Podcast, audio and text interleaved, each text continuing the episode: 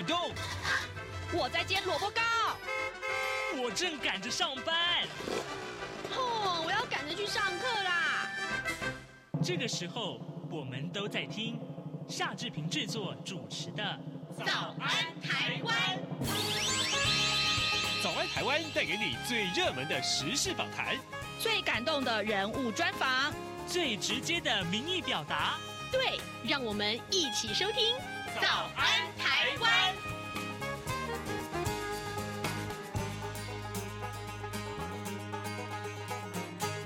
早安，台湾！我是夏志平。今天是二零二四年的一月二十三号，星期二。在今天的访谈单元里面，志平为您安排探讨这个话题。哎，你领年终奖金了没有？哦，这个这个，不知道您的考绩如何啊？然后呢，更重要的是，你领完了年终奖金以后，你要不要跳槽啊？呵 呵这些都是很残酷的问题哦。哦，待会儿我们为您来连线访问一一一一人力银行的公关。经理曾仲威，我们请曾经理跟大家来解说他们的这个调查，其实非常有意思啊。好，在跟呃曾经理连线之前呢，志平有一点点时间来跟大家说一说各平面媒体上面的头版头条讯息啊。首先，我们看到《自由时报》，《自由上报时报》上面提到的是赖清德跟萧美琴这位这一对这个总统跟副总统当选人啊，他们昨天呢启动了全台谢票及感恩便当会。那么除了感谢各地辅选干部和志工之外呢，也倾听了基层的意见。那么赖清德中午跟数百名高雄后援会的干部吃便当的时候，强调啊，未来四年呢会做的更多，让年轻人有感。那么他打算从高平出发，两周要绕台湾一圈啊。好，再来我们看看《中国时报》的头版头条。嗯，这个选后的情况的确是非常多变呢、啊，包括立法院，在我们在节目中多次跟大家讨论的这个主题，国民党的立法院正副院长之争啊，二十二号出现了剧情大逆转。傅崐萁他出席新科立委座谈会之前呢，受访的时候他坚持民主制度，要求党团要举办假投票，但是呢，在会谈的时候却力挺韩江配。啊，那么蓝营的气氛为之丕变，那么改为上演大团结。由于呃国民党只掌握了五十四席，并没有过半，而且呢，呃外传至少有两个人接遭到接触啊锁定啊可能会跑票，所以呢，呃国民党的主席朱立伦他就宣布说，立法院在二月一号正副院长选举的时候呢，所有的蓝营立委都要亮票。一票都不能跑啊！这是中国时报为您关注的话题。另外，《联合报》上面关注的话题更严肃了啊，就是有位歌手，歌手啊，他他叫萧敬腾，他曾经因为阅读障碍啊，学习成绩是跟不上的。那么，像萧敬腾一样，外表没有办法辨识有学习障碍的学生，就被称为隐形障碍者。这十多年来，隐形障碍者的人数啊，翻了将近两倍啊，跃升为最大宗的特教生。但是呢，他们在学校虽然被特殊教育法的特教资源接住了，但是他们踏进职场之后，却因为不容易取得身心障碍证明，而求职啊可以说是磕磕碰碰。那么甚至于只能够从事低阶工作，成为被社会漏接的一群人。这是啊、我们看到联合报为您关注这样的话题，身障证明取得不易啊。那么多数的这个呃学习障碍生，他只能从事低阶工作。好，现在时间是早晨的七点零四分十五秒。我们在呃台呼之后，马上请您收听今天的访谈喽。早安，台湾，你正吃着什么样的早餐？吐司加火腿蛋，咬一口，然后收听中央广播电台。早安现场，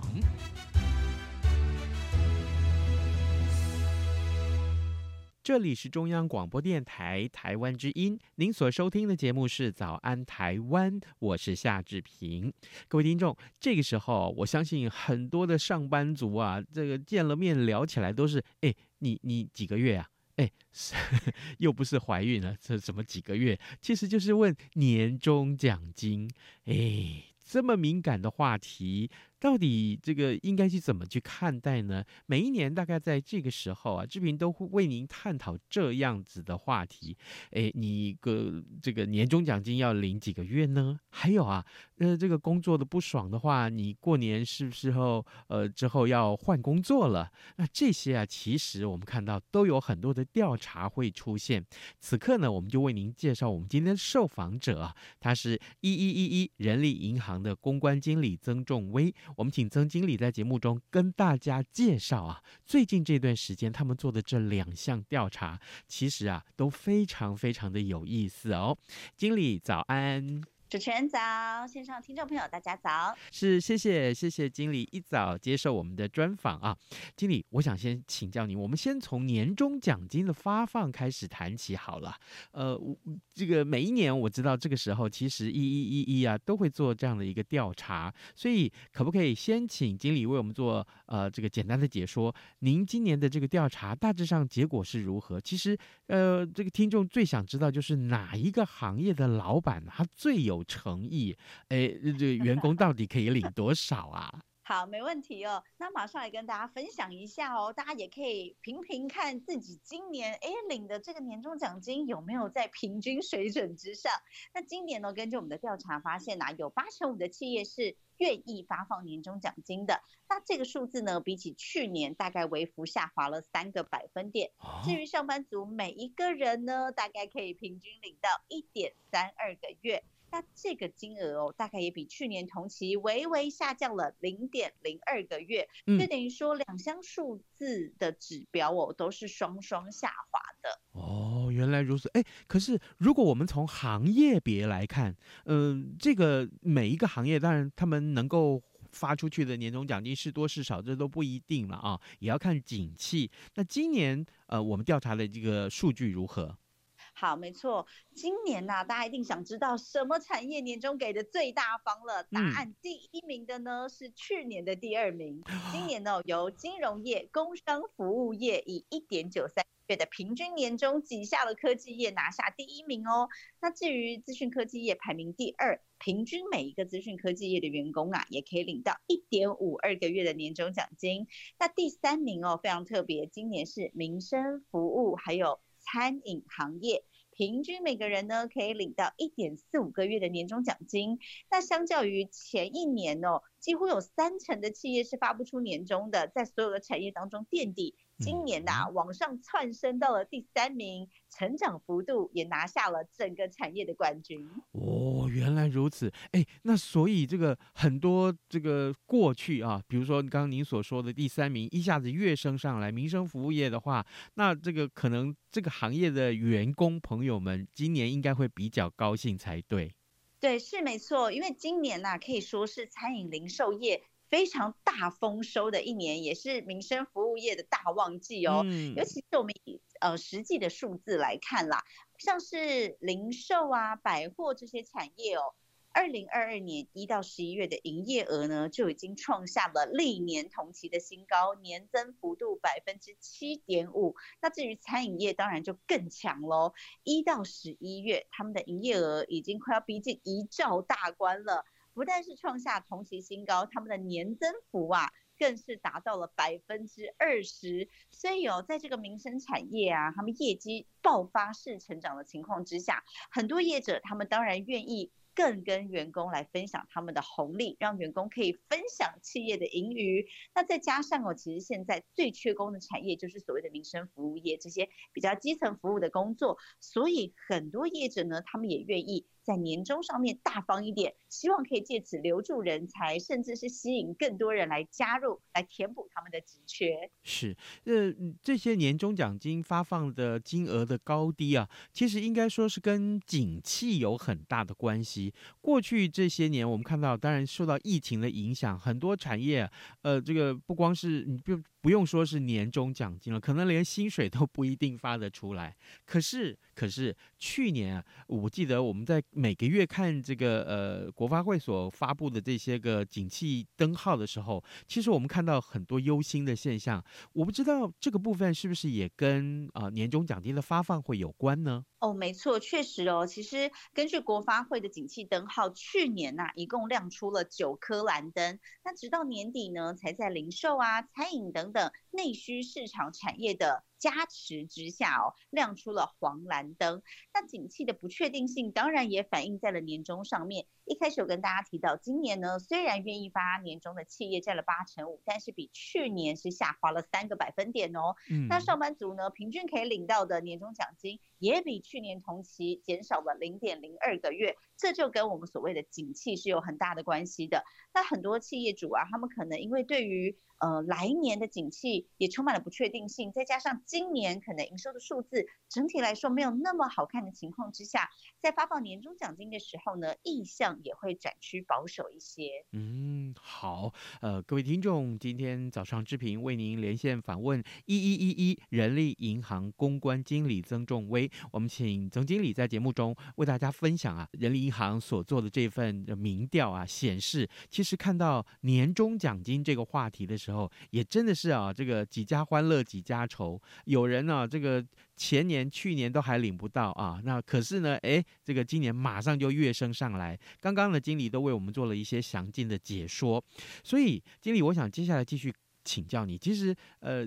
年终奖金领多少啊？这件事情也跟每个人的考绩有关啊，就是每个人工作的状态有关啊。当然，呃，每次我们在公布这些数据的时候，都会谈到一些个案啊，是不是？这个时候，我们也请经理为我们来啊呃分析一下或介绍一下，呃，在企业里面发放这个呃年终奖金啊，原则啊依据是什么？当然了，如果有一些个案他们的情况是比较特殊的，可不可以也请经理为我们来？呃，提出一些说明。好，没问题哦。刚才呢有提到说，今年呢有八成五的企业都会发年终奖金。那其中呢有七成八的企业表示说啊，他们发放年终已经恢复到疫情之前的水准喽。嗯。那发放的标准呢，当然就已经回归了过往了。主要考量的点就是个人绩效了，大概占了百分之五十九点五。再来呢，员工服务的年资长短也是公司企业主会考量的地方哦。再来呢，才是部门的整体绩效。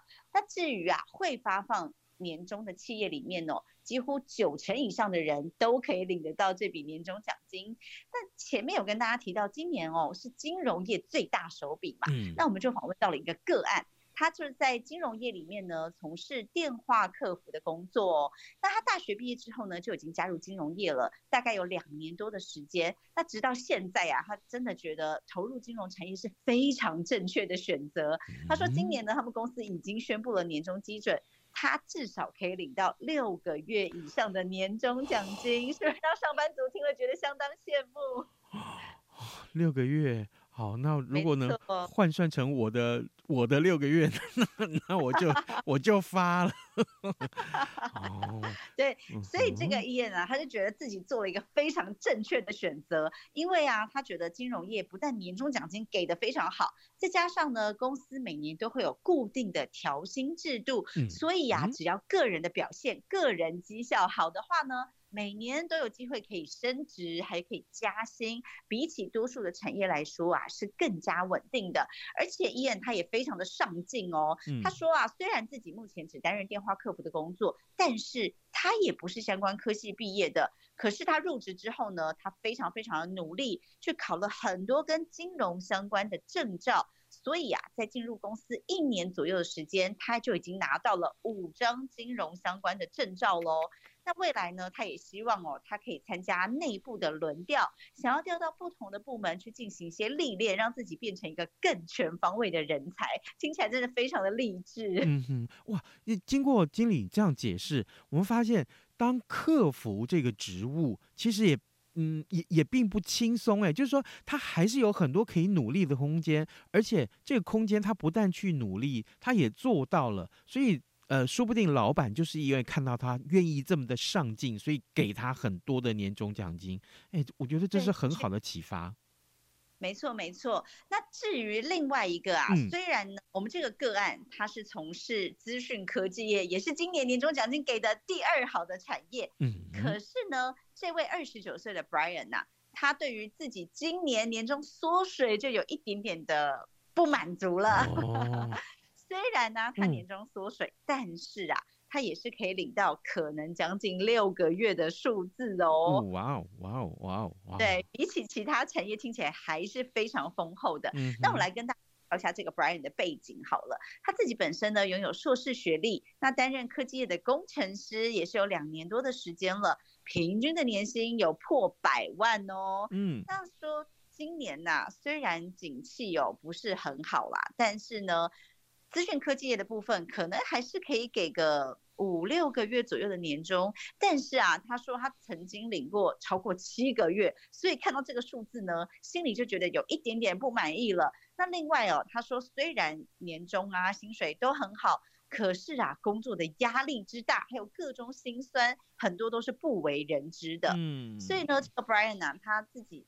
兴趣其实还蛮广泛的，除了有自学日文跟韩文，嗯、甚至呢，日本的这个语言能力测验呐，已经考过了 N 三检定了。嗯、另外哦，他自己呢，其实对于唱歌啊，还有一些表演的部分哦，嗯、是还蛮热衷的。所以呢，会利用一些休假的时间拿、啊，组团去练唱或者是健身。他希望未来呢，可以往演艺圈去发展哦。他的偶像是艺人黄登辉。哇，对，所以 蛮有趣的。那他认为说啊，目前虽然他自己的通告还不多嘛，然后再加上今年领的年终比他预期的少，所以他年后啊已经有转职的打算了。那他目前转职呢，不是想要就一触可及就直接进演艺圈了，他还是希望可以进到外商的科技公司。那为什么会选择外商科技公司呢？因为通常外商哦给价给的比较大方，那他认为这样他可以拥有更多自己的时间去经营他的兴趣还有嗜好。那等到他磨练好了这些基本功之后呢，可以往他未来真的想要发展的地方好好的努力。嗯，好极了。呃，各位听众，今天早上志平为您连线访问的是一一一一人力银行公关经理曾仲威。我们先请经理啊为我们来啊、分析了一下他们最近做的这份调查，就是企业发放年终奖金这个调查。事实上，真的是呃跟去年的景气相比啊、今年各个产业发放的一些标准其实都不一样。更重要的是，他为我们提供了一些呃个案啊这样的一个观察。我我我不知道各位这个上班族。独门啊的听众朋友们，您听了是不是心里面有很多很多的感想呢？啊、我们要先请经理休息一下，我们待会儿在广告过后再回到节目的现场来。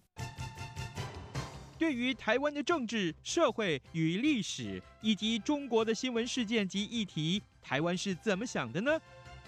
中央广播电台每周五晚间九点三十分到十点播出的《台湾怎么想》节目，王嘉轩主持。以人为出发点，进行深入访谈或解析，多面向探索人物、书籍、历史与新闻等议题。精彩丰富的节目内容，请锁定每周五晚间九点三十分到十点播出的《台湾怎么想》节目。早安，台湾。正吃着什么样的早餐？吐司加火腿蛋，咬一口，然后收听中央广播电台。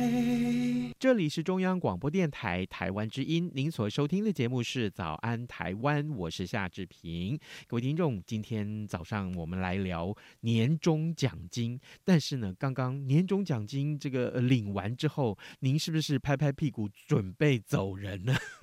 说的好像很现实的感觉，但事实上真的是跟个人的生涯规划有关啊。哎，刚刚呢，我们的受访者一一一一人力银行公关经理曾仲威为我们分享了年终奖金的发放。但事实上，过完了年，嗯，你是不是对自己的职场的这个呃生涯规划有另外一番的这个气象或者是想法呢？诶，所以这个时候我们要再跟呃曾经理来连线，我们请曾经理继续告诉我们，你们也另外同时做了一个上班族农历年前或年后，我们就就决定好，这个领完年终奖金咱们就走人了吧，拍拍屁股。可是这个意向是什么？哦，我想请教您，就是说，呃，来年工作必须是越换越好啊。那上班族为什么这时候会想要换工作呢？好，没问题哦。其实我们这次是针对上班族农历年前的转职意向哦。所以现在啊，距离农历新年其实已经不到一个月的时间了。嗯。但是我们发现啊，有四成八的上班族已经在转职路上了。其中呢。哦有百分之六点七的人是已经换了新工作哦，嗯，另外有百分之十五点一的人啊，他们已经偷偷投出履历了，还在等待回复当中。只有百分之四点二的人表示啊，他们完全没有考虑要换工作。那我们也有进一步询问，为什么会想要在年前进行转职？嗯，那大部分的人哦，都告诉我们说啊，当然是想要追求更好的薪资啦，大概占了百分之四十七点三。那另外哦，也有百分之三十三点三的人说工作压力太大了，甚至呢，他产生了一些职业倦怠，嗯，或者是他希望可以在新的工作去追求更好的成就感。那当然哦，也有百分之二十一的人表示啊，因为年终给的不符合期待，所以他决定啊，可能年终都不想领了，直接拍拍屁股走人。年终都不想领，这会不会太冲动？好说这个歹说，这个一个一点五个月至少的话啊，一个月或一点五个月，其实这不无小补哎。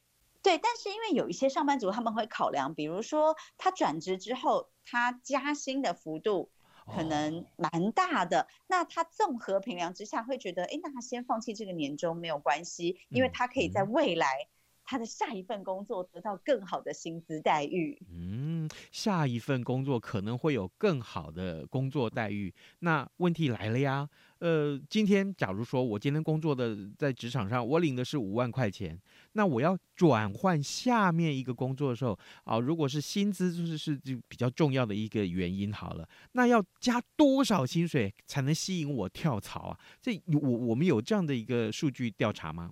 哦，当然有哦，我们也根据了农历年前的转职哦，有问一下上班族他们心目当中的理想薪资。嗯，那上班族平均的理想薪资，希望可以拿到四万九千六百七十一元。那如果我们有问他们说，呃，如果公司有意想要慰留你的话呢，要付出多少代价帮你加薪，你才会打消离职的念头呢？嗯，结果平均显示啊，如果公司愿意帮他加薪六千九百五十八元，就有机会可以把人才给留下来。那当然，我们交叉分析有看出来，如果是基层员工的话呢，平均企业要付出五千六百九十元的代价才可以留住这位基层员工。但如果你今天想要留的是基层主管的话，代价就更高喽，平均来到了八千五百三十七元。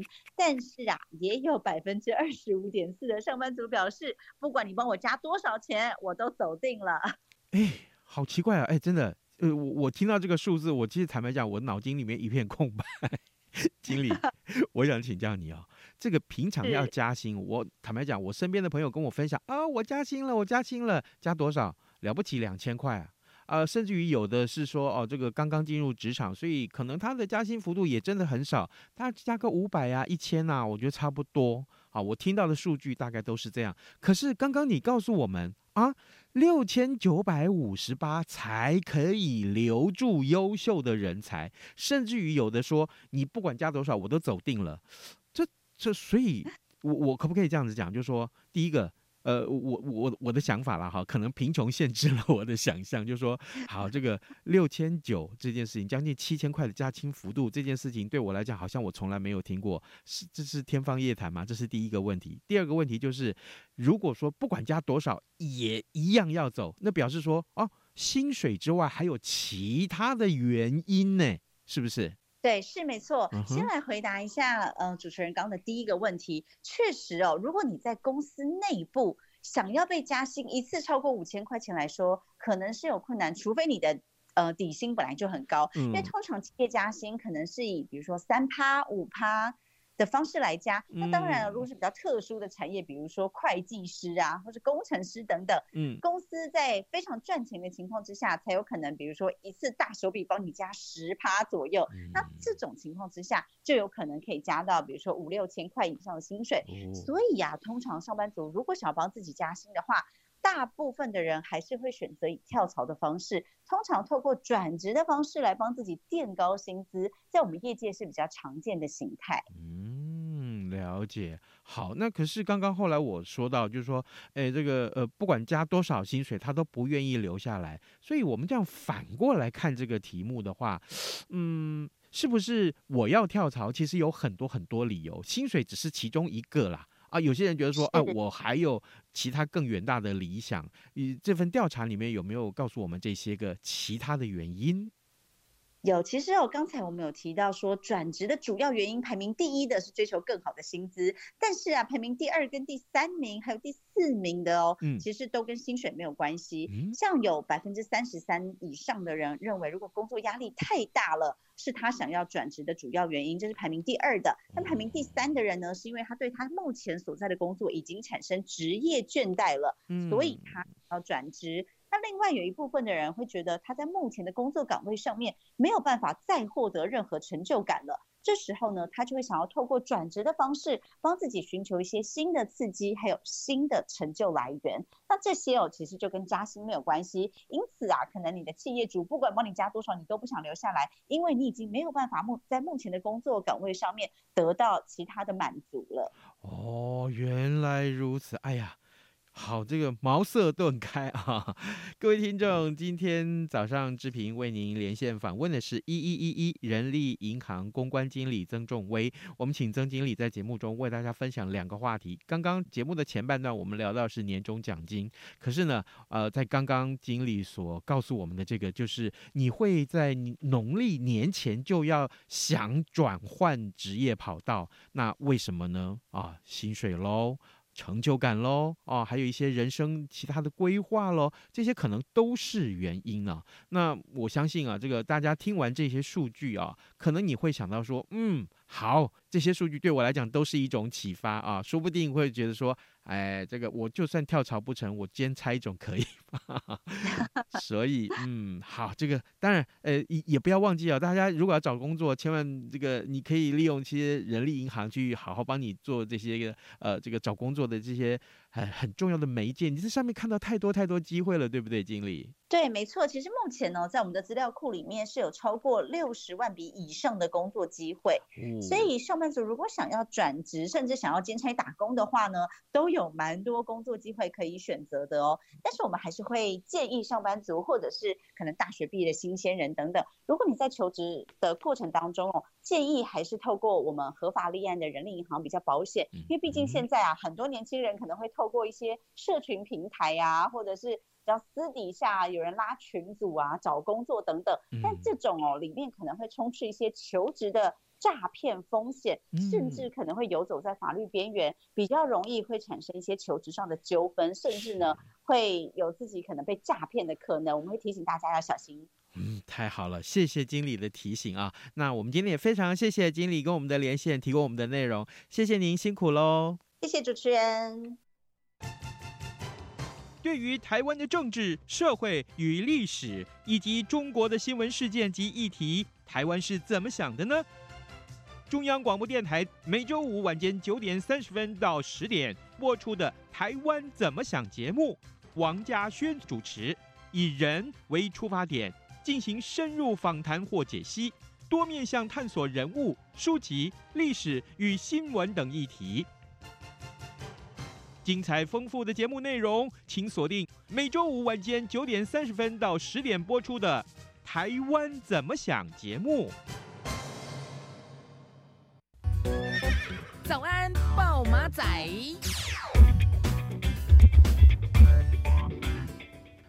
好的，我们还有一点点时间来看看其他的新闻呢。新冠疫情催生了台湾终于可以线上看诊。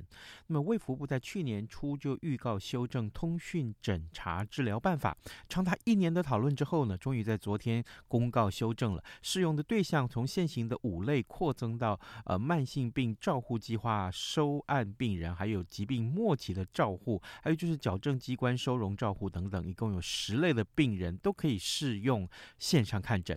哎，有条件的开放这个呃开立电子处方间哦，那么呃病患可以不必再跑医院啊。那出估大概有两百四十七万人可以受惠，今年七月一号就要上路了，这是个好消息，也告诉大家。今天节目时间也差不多到了，这边就祝您有愉快的一天，咱们明天再会喽，拜拜。反正过了十二点，好多一样七。